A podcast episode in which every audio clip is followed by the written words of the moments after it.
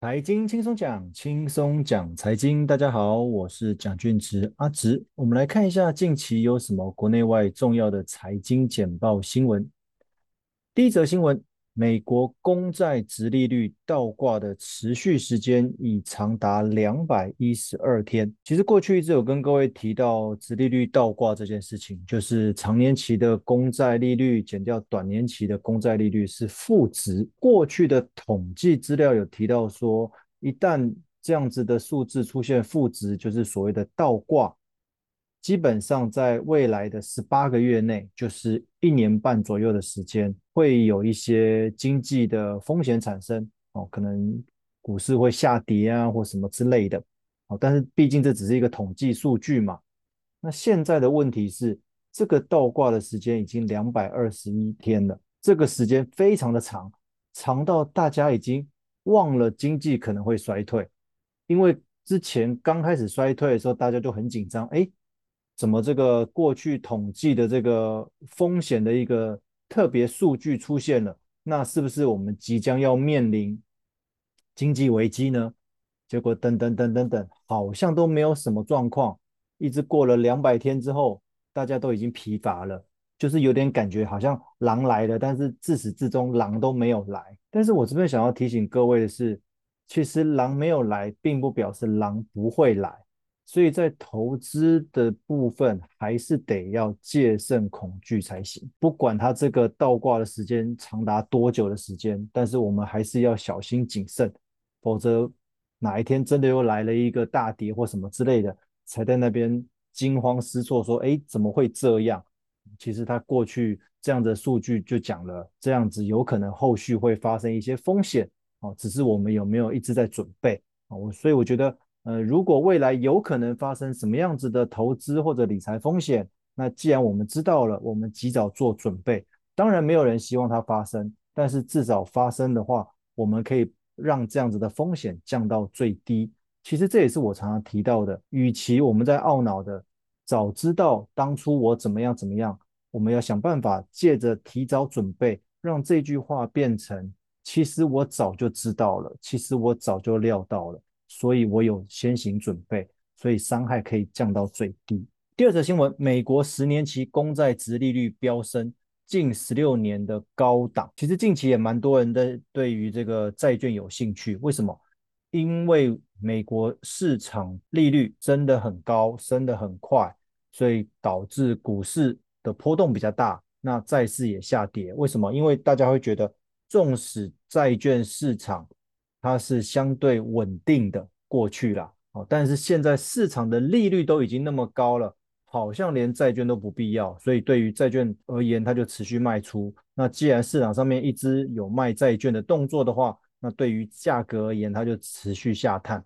不过往好处想，债券价格下探，那既然它的票面利率是固定的，两者相处之下，这样子的殖利率就会拉升很多。哦，所以有些人就觉得，哎，现在好像是一个便宜的时间点。不过，觉得债券变便宜这件事情也不是最近才发生的，也维持好长的一段时间。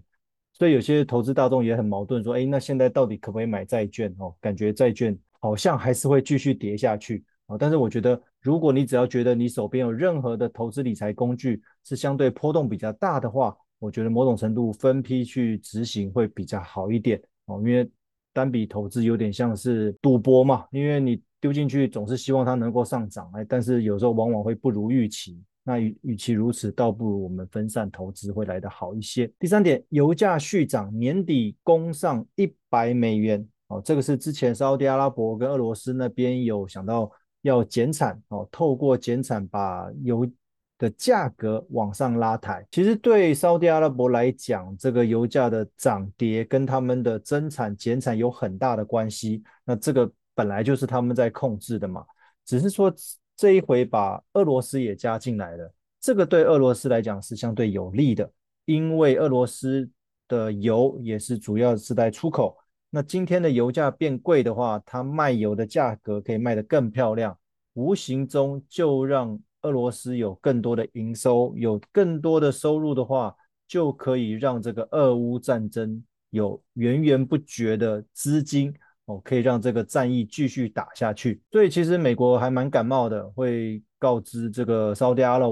伯跟俄罗斯说，诶，为什么你们要减产，把油价拉上来？哦，这个对俄罗斯是有利的哦，美国不开心哦，这第一点。第二点，其实是油价一直是很多商品的龙头指标性的一个价格。如果今天油价变得贵的话，有可能让这个通膨这件事情死灰复燃，甚至又很难降下来。如果油价越来越贵的话，所以其实世界各国也蛮头痛的，好不容易透过升息稍稍把通膨给压抑下来，但是偏偏今年第四季感觉这个油的价格又在蠢蠢欲动哦，所以这个通膨，我觉得二零二三到二零二四可能会延续这个通膨的话题，尤其是整体的经济市场。好了，刚刚讲到通膨，再一则新闻，高通膨加深利率长期高档的风险，尤其在欧美区域，他们的通膨目前还是蛮高的，这就是导致为什么他们一部分可能还是会持续升息，那一部分他们觉得要降息没有那么容易，最多最多就是暂停升息，但是暂停升息的下一回不表示他会接着要降息，因为有可能再持续升息。那最后看这个油价会不会持续上去，那会不会影响到通膨哦，又开始往上拉抬？因为大家每个月都会关注这个通膨率的年增率哦，物价的年增率有没有持续向上？如果持续向上的话，无论是美国或者欧洲，有可能会考虑再次升息哦。所以这个高市场利率这件事情，可能还会维持蛮长的一段时间。再者，全球债务十年增加一百兆美元。哦，这个从二零一三年到二零二三年这个十年间增加了一百兆，那不会言这里面很多都是美国、日本哦，那英国、欧洲国家这边哦，当初为了拯救经济哦，印钞票哦，导致这个债台高筑。不过现在大家好像已经不是那么在乎这些债务会不会债留子孙，因为依现在货币理论，他们的诉求就是。反正以后全世界只要有任何的经济危机，一律开启印钞机，先把经济止血，先让经济稳住。后面的债务怎么样？后面要怎么还债？那会不会衍生什么其他的风险？那个之后再说。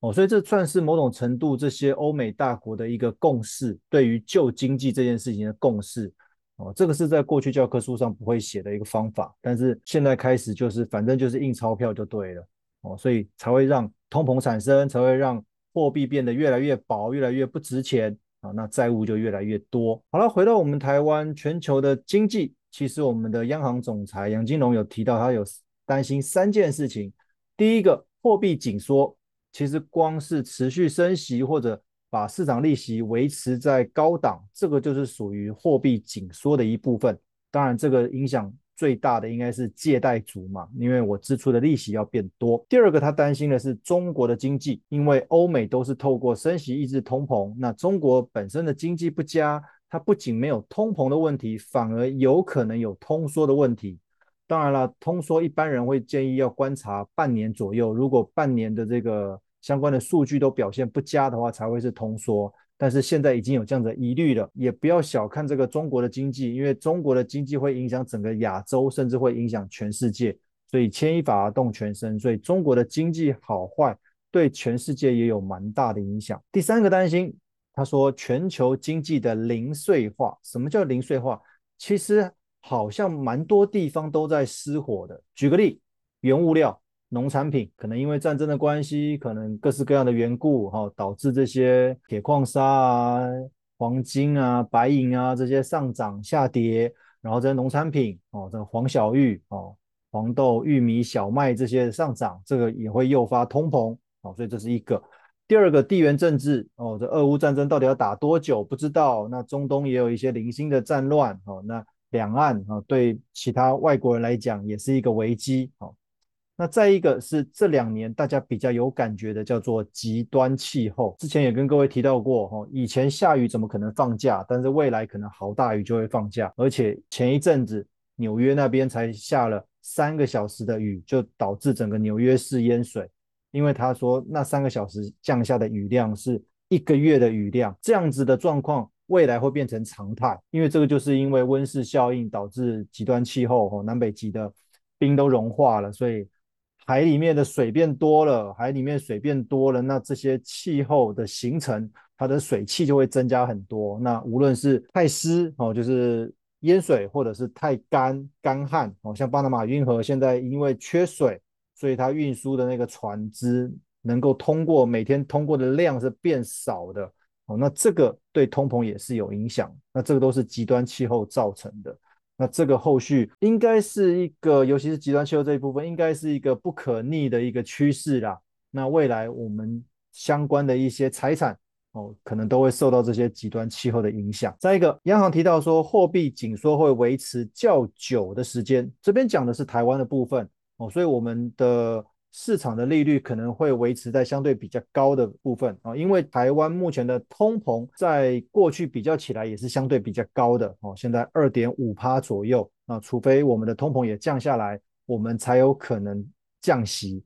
那否则可能会维持在相对高的一个水位。那最近的一次我们当然是没有持续升息啦，因为美国这边也没有升嘛，那台湾也没有跟进。但是刚刚提到了哦，不升息不表示下一次就要降息哦，有可能一直维持在相对比较高的利率，除非通膨真的有压下来哦，所以我们这边的央行才会提到说高市场利率这件事情哦，就所谓的货币紧缩会维持比较久的时间。最后一则新闻，台湾的房屋首购族压力来自于自备款哦，我相信大家应该很有感，其实买房子压力最大的就是头期款这一部分，当然我觉得。有很多关要过啦，第一关当然是头期款，因为你要可能要累积个几百万才有办法当头期款去买这个房子。但是我个人觉得第二关也很重要，就是所谓的月付金。无论你今天借的时间是长达二十年、三十年还是四十年，这个都是一个非常长的一段时间。而且在还款的这个过程当中，我们还有很多其他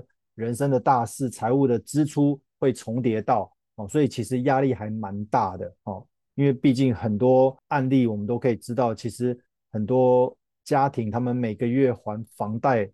占他们每个月收入的比例哦，往往都超过五十趴。那既然如果是超过五十趴的话，其实就会排挤到其他的理财规划甚至保险规划之类的哦，因为钱就这么一笔嘛哦，所以其实在台湾买房子这个算是一件大事情了哦，除了。头期款之外，哦，后面的这个每个月的月付金，哦，这个也要事先先